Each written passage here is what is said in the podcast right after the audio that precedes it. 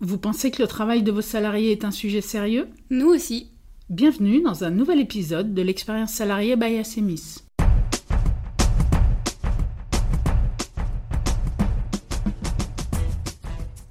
Gagne-pain, boulot, job, turbin, taf, mais aussi bien sûr travail, emploi, activité professionnelle, métier, profession, carrière, situation, tellement de mots pour parler d'un même sujet, ou plutôt de différents aspects d'un même sujet.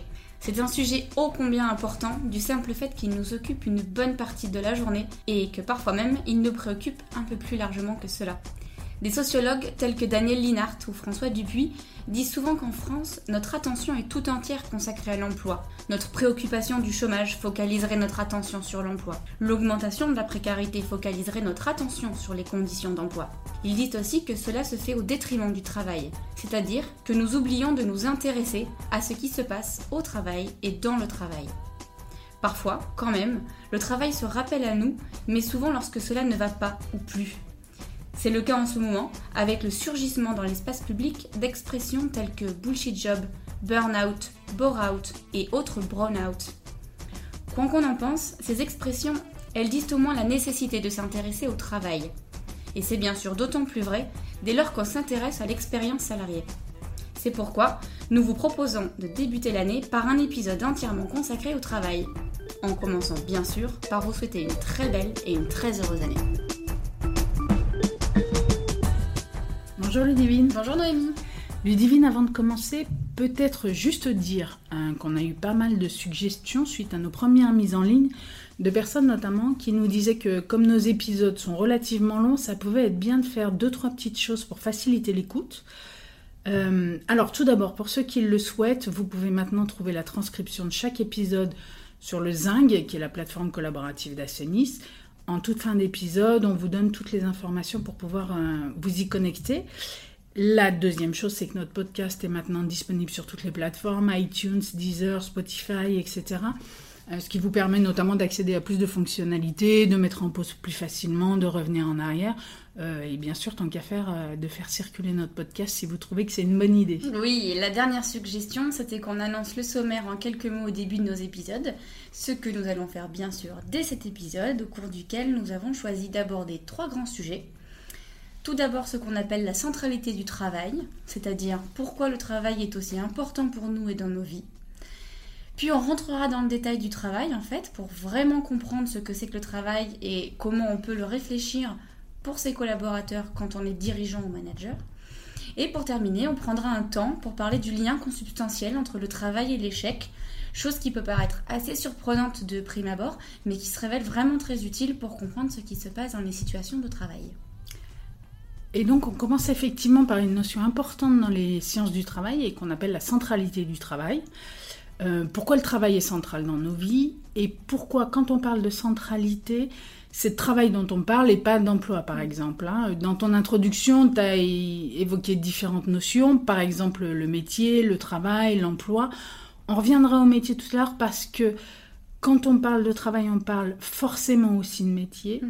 En revanche, on ne parlera pas d'emploi qui n'est pas notre sujet aujourd'hui. Hmm, alors ce serait pas mal quand même de prendre quelques secondes pour définir l'emploi et pour expliquer pourquoi justement ce n'est pas de ça dont on va se parler aujourd'hui. Euh, est-ce qu'on considère que l'emploi c'est moins important que le travail? Euh, Alors pour aller vite, l'emploi, il est lié à la détention d'un contrat de travail qui va notamment fixer un certain nombre de conditions, euh, telles que le poste ou la fonction occupée, la rémunération, le lieu de travail, le nombre d'heures travaillées, les horaires, etc., etc. Par rapport à ta question, pour la très grande majorité d'entre nous, c'est évidemment fondamental déjà d'avoir un emploi. Et bien sûr, on ne va pas minimiser cela. Non seulement c'est fondamental d'avoir un emploi, mais mes conditions d'emploi sont bien sûr aussi tout aussi importante. La nature de mon contrat, mon nombre d'heures, mes horaires, etc. Là encore, l'idée n'est bien sûr pas du tout de dire que ça ne serait pas mm. important. L'idée, c'est plutôt de dire que de la même façon qu'on accorde beaucoup d'importance à l'emploi et au fait d'avoir un emploi, il faut aussi absolument regarder ce qui se passe du côté du travail. En quelque sorte, une fois que j'ai un emploi, beaucoup de choses vont se jouer pour moi dans mon travail. Et si on s'intéresse à l'expérience salariée, alors il faut comprendre justement ce qui se joue dans le travail. finalement, notre idée en consacrant un épisode entier au travail, c'est de dire que l'emploi et le travail sont tout aussi importants l'un que l'autre, mais sur des registres différents. C'est exactement ça. Et du coup, si on revient à la centralité du travail, pour comprendre de quoi on parle, je te propose de passer un peu par la théorie, même si on va essayer de ne pas en faire trop, mm. Euh, avec une histoire de l'expérience salariée qui démarre à la fin de la Seconde Guerre mondiale de façon euh, assez surprenante. Euh, puisque ça commence avec des médecins français. alors je crois d'ailleurs qu'ils étaient tous psychiatres et, qu'ils pratiquaient tout ça en asile psychiatrique, mais bon, en tout cas des médecins qui découvrent que faire travailler leurs patients a un effet bénéfique durable sur la santé mentale de ces patients. C'est le premier moment où on identifie qu'il peut y avoir un lien entre le travail d'une part et d'autre part la santé mentale ou la santé psychique. Le deuxième moment important, euh, ce sont les travaux de Christophe Dejour, qui va en fait inverser la question, notamment parce que dans son cabinet, il reçoit des gens pour qui le travail est visiblement une source de souffrance. Euh, et c'est en mixant ces deux approches, à la fois du travail bénéfique pour la santé mentale, mais en même temps du travail qui peut mettre certaines personnes en situation de souffrance, que Christophe Dejour va progressivement construire un champ complet de connaissances qui explique en quoi le travail est bien central pour la grande majorité d'entre nous et qui montre qu'il est central parce qu'il a des répercussions fortes sur la santé, en positif ou en négatif. Pour pas faire trop long sur ces points théoriques, on mettra en ligne un article de Philippe Davzy qui récapitule ça vraiment très bien et euh, qui permettra à tous ceux qui ont envie de creuser d'en savoir un peu plus. Euh, et du coup, euh, pour le dire de manière un peu simple, ou en tout cas le plus simple possible, on peut commencer par dire que chacun d'entre nous, lorsqu'il s'interroge sur sa vie, passée, actuelle, future, est susceptible de se poser deux grands types de questions. La première famille de questions va plutôt porter sur des sujets liés au bonheur. Est-ce que je suis heureux? Oui. Euh, et euh, ces questions-là, habituellement, c'est plutôt notre vie familiale, notre vie affective, notre vie amoureuse qui vont nous permettre d'y répondre. Euh, la deuxième famille de questions, elle, elle va plutôt porter sur des enjeux de réussite. Alors, pas forcément au sens bling-bling du terme, hein, mais plutôt sous l'angle de mes réalisations. Comme qu'est-ce que j'ai été capable de faire par moi-même, qu'est-ce que j'ai fait de ma vie? voilà. Et sur cette deuxième famille de questions, c'est très clairement en fonction de ce qui se passe dans mon travail que je vais pouvoir répondre. C'est vraiment le travail, et bien le travail, cette fois-ci, pas l'emploi par exemple, hein, qui va me permettre de regarder ce que j'ai fait, ce que je vais laisser derrière moi, qui va aussi me permettre d'apprécier les challenges que j'ai relevés, de regarder en quoi, par exemple, je me suis surpassé, ce que j'ai fait alors que je ne pensais pas capable de le faire, euh, etc.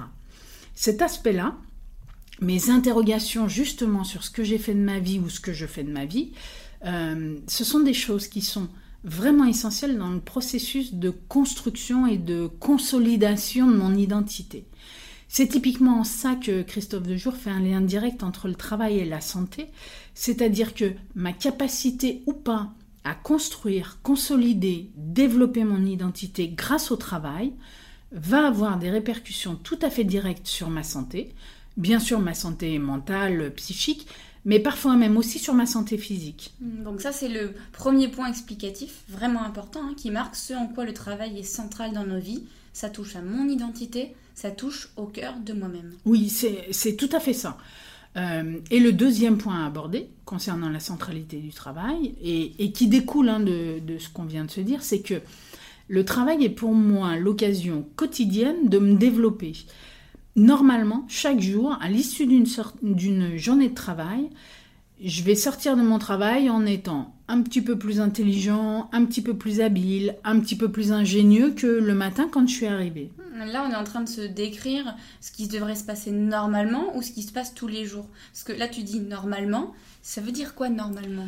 Alors, euh, normalement, effectivement, euh, ça veut d'abord dire que c'est ce que le travail devrait pouvoir m'apporter. Ça veut aussi dire que c'est ce qu'il m'apporte généralement, y compris d'ailleurs dans des métiers dans lesquels on ne le soupçonnerait pas, soit si on regarde les choses un peu vite, soit si on rentre pas dans le détail du travail réalisé. Euh, d'ailleurs, hein, c'est ce que toi et moi, on constate quasi systématiquement quand on fait des immersions dans les situations de travail, sur les, sur les lieux de travail. Oui, c'est vrai, je confirme, c'est effectivement systématique Mais alors pour autant, est-ce que ça existe des métiers où il n'est pas possible de mobiliser son intelligence et son habileté au quotidien? C'est quand même assez rare. Euh, même s'il faut toujours être vigilant, notamment quand le travail euh, est organisé en s'appuyant sur les principes tayloriens, euh, parce que ils sont quand même, ces principes-là, ils sont quand même basés sur un découpage des tâches qui peut rendre le travail très mécanique et du coup empêcher ça. Cela dit, ce qu'on sait aussi, et c'est notamment ce que le psychologue Ivar Rodon avait montré chez Fiat dans les années 70, c'est que, y compris sur du travail à la chaîne extrêmement découpé, et où on pourrait même dire euh, totalement robotisé, mhm. les ouvriers arrivaient quand même à contourner le système justement pour pouvoir mettre de leur intelligence dans leur travail. Ah oui, clairement. Et euh, chacun d'entre nous, hein, d'ailleurs, hein, on a tous besoin de pouvoir mettre euh, du nôtre, de pouvoir mettre notre intelligence, notre cœur, notre inventivité dans notre travail.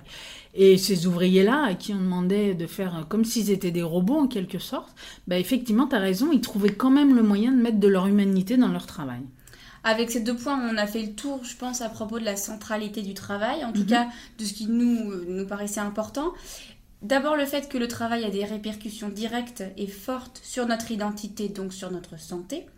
Et ensuite le fait que c'est essentiellement grâce au travail que je peux me développer, me réaliser et m'accomplir.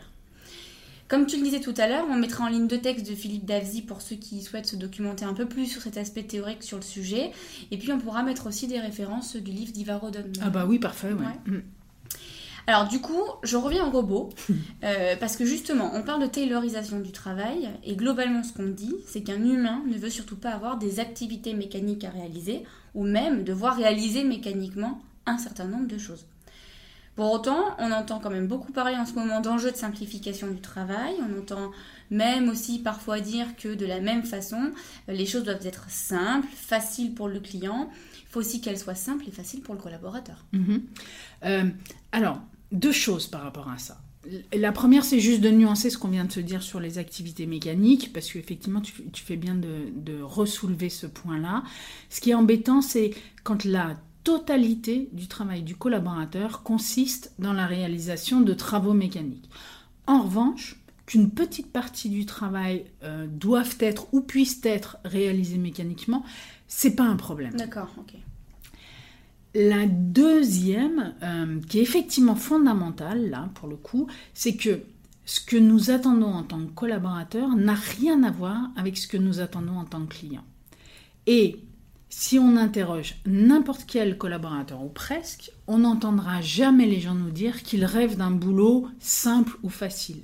Ce qu'ils veulent, c'est faire un travail utile et c'est avoir les moyens de bien faire leur travail. Notre fameuse phrase donner le meilleur de soi-même au service d'un projet collectif. Absolument.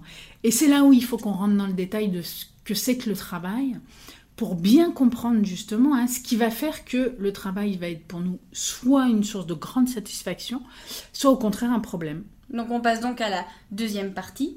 Et là pour le coup, on peut donner un certain nombre d'exemples qui vont nous sortir de la théorie et qui vont nous permettre de donner à voir concrètement ce dont on parle quand on parle des enjeux du travail. Oui. On peut peut-être commencer avec euh, l'exemple d'une famille de métiers dont on parle beaucoup en ce moment, à savoir les métiers du soin, les infirmières, les aides-soignantes, etc. Euh, qui pour le coup ont un discours très éclairant sur ce qu'elles recherchent dans leur travail et ce qui au contraire vient comme une sorte de pollution dont elles voudraient se débarrasser. Euh, ce pourquoi une infirmière ou une aide-soignante se lève le matin, c'est pour prendre soin, au sens littéral du terme, de ses patients.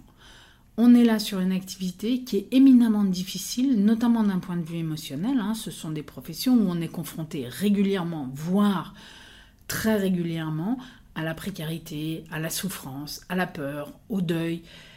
On n'en sort jamais vraiment indemne de ces choses-là quand c'est notre travail au, quotidien. Pour autant, on n'entend pas les infirmières ou les aides-soignantes dire qu'elles ne veulent plus être confrontées à ça. Au contraire, hein, d'ailleurs, euh, on les entend exprimer de la frustration de ne pas pouvoir consacrer suffisamment de temps à cette activité de soins. Et de l'autre côté, on va effectivement, en revanche, les entendre se plaindre hmm. d'être submergés d'activités administratives dont on pourrait pourtant se dire qu'elles sont moins difficiles à réaliser et surtout beaucoup moins difficiles à vivre au quotidien que les activités de soins dont on vient de se parler. Oui, et c'est là où il faut qu'on explique la différence entre ce qu'on appelle le cœur de métier et les activités périphériques ou les à côté du métier. Oui, euh, l'enjeu, il se trouve dans le cœur de métier. Et dans mon cœur de métier, ce qui compte avant tout, c'est ce que je vais pouvoir faire et comment je vais pouvoir le faire, peu importe les difficultés. Alors que du côté de ce qu'on appelle nous, les à côté du métier ou les activités périphériques, la façon dont je vais les considérer, c'est qu'elles me prennent du temps, elles me prennent de l'attention, de l'énergie, tout ça au détriment justement de mon cœur de métier. Elles me polluent en fait. Oui, et, là, pour le coup, euh, j'ai besoin de pouvoir les réaliser le plus facilement, le plus simplement et le plus rapidement possible pour pouvoir ensuite me consacrer à ce qui justement est vraiment important pour moi, c'est-à-dire mon cœur de métier. Dans beaucoup de nos interventions, on voit aussi cette difficulté dans les métiers de manager. Ils considèrent que là où ils ont vraiment quelque chose à apporter, c'est dans le management, euh, dans le management de leur équipe, mhm. et souvent aussi dans la relation avec les clients.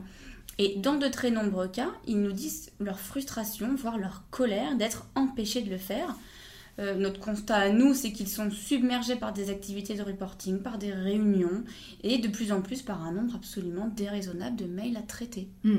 Euh, aujourd'hui, ça, c'est un enjeu majeur en termes d'expérience salariée. Hein. Très fréquemment, on se trouve confronté à deux phénomènes euh, contre lesquels il faut vraiment lutter pour pouvoir retrouver à la fois euh, et l'engagement des collaborateurs et pour pouvoir restaurer la performance économique des entreprises. Mais on en revient à ce qu'on s'était dit lors de notre premier épisode. Absolument. Et, et ces deux phénomènes qu'on vient d'évoquer, c'est bien de prendre le temps d'en parler parce que ce sont des choses vraiment importantes. Premier phénomène, de plus en plus, les gens sont détournés de leur cœur de métier et pollués par des activités qui ne créent aucune valeur. C'est au mieux décourageant pour eux, ça peut même devenir une vraie source de souffrance quand cette pollution les empêche totalement de faire ce qu'ils considèrent comme étant leur vrai métier. Puis c'est bien sûr aussi un problème pour l'entreprise hein, d'avoir des collaborateurs qui passent une part significative de leur temps à réaliser des activités qui ne créent pas de valeur au final. Absolument. Deuxième phénomène, moins récent mais tout aussi problématique, c'est le fait qu'on essaye de simplifier le travail des professionnels, justement sans faire la part des choses entre les activités périphériques, qu'il faut là pour le coup effectivement bien simplifier parce qu'elle ne présente aucun intérêt, et le cœur de métier dans lequel au contraire chacun d'entre nous a besoin d'être mobilisé, sollicité, challengé pour pouvoir donner le meilleur de lui-même. Et là pour le coup, des actions de simplification reviendraient à appauvrir le travail des collaborateurs et à les priver de la possibilité de se développer, de développer leur identité comme on l'a expliqué au début de cet épisode. Exactement. En fait, ce qu'on appelle euh, le cœur de métier, c'est là où la personne a besoin et envie de se comporter en professionnel. C'est là où, en tant que professionnel, j'ai à cœur de montrer ce dont je suis capable et d'apporter le meilleur de moi-même pour mon entreprise et pour le projet de mon entreprise. En revanche, Noémie, comment on fait pour savoir ce qui relève du cœur de métier et ce qui relève des activités périphériques? Alors, on peut utiliser plusieurs types d'informations. D'abord, ce qui va nous renseigner sur le cœur de métier, c'est un certain nombre de documents, que ce soit des documents de formation ou bien d'autres documents euh, qui existent dans les, dans les entreprises. Généralement, par exemple, quand on écrit une fiche de poste, on va parler du cœur de métier. Il est peu probable qu'on trouve dans une fiche de poste beaucoup d'activités périphériques. Par exemple, c'est quand même très rare que sur une fiche de poste, on écrive que la personne devra faire des photocopies ou bien que si elle se déplace, il faudra qu'elle fasse une note de frais. De la même façon, quand on regarde une formation professionnelle, généralement elle forme au cœur de métier et elle ne forme pas aux activités périphériques. Pour prendre un exemple tout bête, si je suis réparateur de photocopieuses, il y a fort à parier que je vais être formé au fonctionnement des photocopieuses pour pouvoir les réparer, parce que justement c'est mon cœur de métier. Euh, en revanche, si je suis sur une fonction administrative en entreprise, il est possible que je me trouve en situation d'avoir à dépanner une photocopieuse parce que j'en ai besoin et qu'elle ne fonctionne pas, mais ça ne fait pas partie de mon cœur de métier. Et il y a peu de chances que j'ai été formée pour ça. Une autre source d'information très intéressante, c'est le discours même des collaborateurs qui va nous dire plein de choses sur ce que eux-mêmes considèrent comme leur cœur de métier. Euh, parfois, par exemple, on va entendre faire des, les gens faire des choses en râlant et en disant ah c'est pas mon boulot de faire ça. Mm. Là, normalement, quand on entend ça, c'est qu'on est en train de toucher à des activités périphériques, en tout cas du point de vue du, collaborateur en question.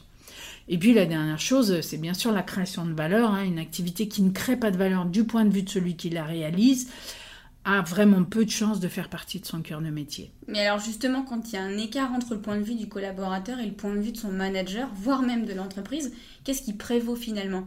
Est-ce que c'est ce que le collaborateur en pense ou ce qui est véritablement écrit?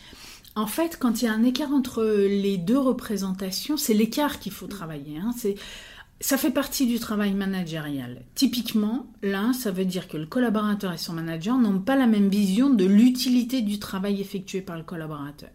Et du coup, bah, il y a un échange à avoir à ce sujet-là pour partager et pour arriver à une vision commune de l'utilité, c'est-à-dire du sens en fait, hein, du travail du collaborateur. Donc là, ce qu'on est en train de se dire, c'est que c'est le cœur de métier qui fait sens pour le collaborateur. Pour autant, quand on regarde le sujet du travail et des enjeux du travail pour chacun de nous, on voit bien que la question du sens n'est pas la seule et que ça va plus loin que ça quand même. Ah oui, oui, tu as raison, ça va beaucoup plus loin que ça. Dans mon cœur de métier, comme on le disait tout à l'heure, je vais avoir besoin de me développer. C'est-à-dire développer mon intelligence, développer mon habileté, développer mon ingéniosité. Et pour pouvoir faire ça, je vais avoir besoin d'être challengé, je vais avoir besoin d'être confronté à des difficultés que je vais vouloir et pouvoir surmonter. Je vais avoir besoin de rencontrer des, obstacles que je vais pouvoir dépasser. Et avant toute autre chose, je veux pouvoir être en situation de faire des efforts, de me dépenser, de me démener, de déployer mon énergie et mon attention pour au final en sortir un peu plus grand chaque jour. Oui, et, ça, et alors ça nous emmène au troisième point qu'on voulait aborder dans cet épisode, à savoir ce qu'on a appelé le lien consubstantiel entre le travail et l'échec. Mhm. Dès lors qu'effectivement dans mon métier, dans mon cœur de métier, l'un des enjeux c'est de pouvoir surmonter des difficultés ou dépasser des obstacles, on voit bien que le travail va vraiment commencer au moment justement où je suis face à une difficulté ou à un obstacle. Et c'est à partir de là que je vais pouvoir mobiliser mon intelligence pour pouvoir trouver et apporter des solutions. Oui, c'est très intéressant de présenter les, choses comme ça parce que ça permet de comprendre vraiment ce qui, ce qui se joue dans le travail notamment le fait que le travail commence au moment où je n'y arrive pas ou plus. C'est à partir de ce moment-là, quand je constate que ça ne marche pas tout seul, que je vais alors mobiliser, activer toutes mes ressources intellectuelles, émotionnelles, physiques pour faire marcher ce qui ne marche pas. Et c'est donc pour ça qu'on peut parler de lien consubstantiel entre le travail et l'échec, puisque c'est au moment où je suis en situation d'échec que le, travail démarre vraiment pour moi. Hmm, du coup, ce serait peut-être bien que tu précises ce que tu entends par échec, parce que pour moi, par exemple, l'échec, ça va être le fait de ne pas pouvoir surmonter une difficulté. Or là, j'ai plutôt l'impression que toi, ce que tu fais, c'est que tu vas tracer un signe égal entre échec et difficulté, non? Oui, oui, tu as raison, il faut qu'on précise ça, euh, notamment pour pas donner à l'échec une connotation qui serait trop grave ou trop importante. Hein. On, pourrait même se dire que le travail, au final, c'est une succession de micro-échecs et de micro-succès, et que d'une certaine façon, c'est la balance entre ces micro-échecs et ces micro-succès qui va me permettre de dire si j'ai passé une bonne ou une mauvaise journée de travail. Euh, pour le dire un peu différemment, travailler, c'est en permanence buter sur des choses et arriver à faire un peu mieux, voire parfois beaucoup mieux que ce que j'avais imaginé initialement. Oui, donc selon la situation, ça sera trouver une solution, ça peut être trouver la bonne posture, trouver le bon geste, trouver la bonne information. Euh, bah, par exemple, pour nous, quand on fait nos podcasts, ce sera trouver les bons mots, les bons exemples pour faire passer ce qu'on a envie de dire. Oui, c'est exactement ça. Euh, et en tout cas, le travail, c'est en permanence essayer des choses. Certaines qui vont marcher du premier coup, d'autres qui vont pas marcher mais pour lesquelles on va trouver la solution assez rapidement, et puis d'autres encore qui vont pas marcher et qui vont nous faire beaucoup de soucis et qui vont nous prendre la tête en fait, hein, mm. euh, qu'on va avoir en permanence dans un coin de la tête parce que ça marche pas, parce qu'on n'a pas encore trouvé la solution, euh, mais évidemment qu'on va la trouver cette solution à force d'obstination, à force de persévérance, et parce que de toute façon il faut bien la trouver cette solution. Donc ce qu'on dit là, c'est une autre vision du mot échec. Oui. L'échec, c'est juste ce petit moment où ce que j'avais imaginé ne marche pas, ou bien où ce que je fais habituellement ne marche plus. Euh, ça peut être une toute petite chose, ça peut bien sûr être un problème beaucoup plus important, hein, mais en tout cas, c'est le déclencheur qui va m'engager dans le travail pour trouver une solution et pour faire un peu mieux que ce que j'avais fait jusqu'à présent. Donc s'il n'y a pas d'échec, il n'y a pas de travail. L'échec, c'est le point de départ du travail. Voilà. En revanche, il faut quand même faire deux précisions importantes. Euh, la première, c'est que bien sûr, ça, ça va bien pour le collaborateur et aussi pour l'entreprise si on se parle de difficultés surmontables. Hein. C'est-à-dire que le collaborateur doit avoir les moyens de surmonter les difficultés qu'il rencontre dans l'exercice de son métier. Et quand on parle de moyens à sa disposition pour surmonter ces difficultés, On parle de beaucoup de choses, hein, comme du matériel, les outils qui vont bien, le temps, voire même euh, ça peut être le calme. Mhm. Euh, c'est aussi des consignes claires, bien sûr des, des- des compétences aussi, un entourage professionnel vers qui se tourner pour obtenir des informations, des conseils, du soutien, etc. Et la deuxième euh, précision importante, c'est que bien sûr, on ne crée pas artificiellement des, difficultés dans un métier. hein. Ce serait totalement absurde, ça n'aurait aucun sens pour le collaborateur et d'ailleurs on voit bien comment ça, n'aurait aucun intérêt non plus pour l'entreprise. hein. Euh, J'allais dire que le travail, euh, c'est pas un serious game. C'est quelque chose que je fais dans lequel euh, je vais m'engager parce que ça a une véritable utilité et parce que ça crée de la valeur injecter des éléments artificiels dans des situations de travail, euh, c'est toujours une mauvaise idée de toute façon. Oui, c'est important de le, le préciser, surtout de bien le garder en tête. Euh, et du coup, une fois qu'on a fait ces deux précisions, on a certainement fait un tour assez complet de ce qu'on avait envie de se dire à propos du travail. Euh, Peut-être pour terminer, redire euh, quelques éléments qui nous semblent particulièrement importants concernant le travail. Le premier, c'est que les gens ont besoin d'être confrontés à des difficultés dans leur cœur de métier pour pouvoir se développer, grandir et donc permettre que leur travail soit bénéfique pour leur santé. Deuxième élément qui découle de ça, c'est que quand on parle de simplification, il faut absolument veiller à ce que cette simplification concerne bien les à côté du travail. Ce qu'on a appelé tout à l'heure les activités périphériques. Pas le cœur de métier, qui doit être l'occasion justement pour chaque collaborateur de donner le meilleur de lui-même. Troisième élément, c'est que pour donner le meilleur de moi-même, il faut bien sûr que j'en ai les moyens. Et ça, ça fait partie du travail de la ligne managériale, hein, de s'assurer que chaque collaborateur a bien les moyens dont il a besoin pour travailler et que chaque collaborateur est donc bien en situation de donner le meilleur de lui-même. Et enfin, le quatrième euh, et, et dernier élément, par rapport à des sujets dont on a parlé dans d'autres épisodes, et notamment le sujet de l'engagement des collaborateurs, là on voit bien du coup comment c'est d'abord un engagement dans le travail qui va permettre un engagement plus général au service de l'entreprise et au service du projet de l'entreprise. Ce qui confirme, si je suis dirigeant ou si je suis manager, euh, que ma première préoccupation devrait être de m'assurer que mes collaborateurs sont bien en mesure de s'engager pleinement dans leur travail. Eh bien, écoute, je crois qu'avec tout ça, on a vraiment fait le tour de ce qu'on voulait aborder dans ce podcast sur le travail.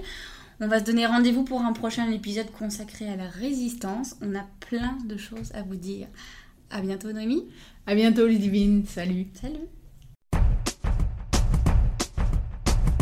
Si d'ici au prochain épisode vous avez envie de poursuivre les échanges sur l'expérience salariée, vous pouvez nous retrouver sur le Zinc, la plateforme collaborative d'Acemis, dont l'adresse est la suivante acemis.ilium.com. L'inscription est gratuite pour les professionnels. Et par ailleurs, nous vous promettons une utilisation tout à fait modérée des données que vous nous confierez. Chaque épisode de notre podcast est associé à un article dans lequel vous trouverez aussi des liens vers des vidéos ou des textes en relation avec le sujet abordé. Vous pouvez donc à tout moment continuer à vous informer, mais aussi dialoguer, réagir, poser vos questions ou nous proposer des sujets pour nos prochains podcasts. Si vous voulez être informé de nos actualités, vous pouvez aussi nous suivre sur Twitter via le compte L'expérience salariée by Acemis.